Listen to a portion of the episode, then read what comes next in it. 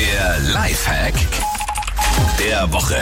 Ja, den brauchen wir ganz dringend, weil eigentlich ist Weihnachten das Fest der Liebe, aber spätestens, wenn es an den Weihnachtsbaum schmücken und an die Lichterkette geht, ja, dann könnte es auch Trennungen geben, ne?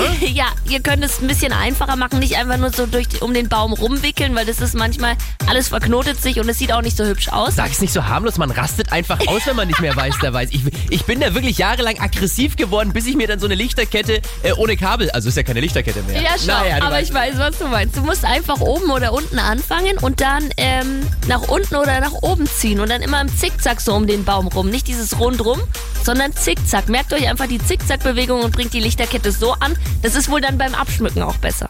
Weihnachtskette, Lichterkette im Zickzack rettet Beziehungen. Dafür stehen wir mit unserem Namen. So. Hier ist Energy, schönen guten Morgen.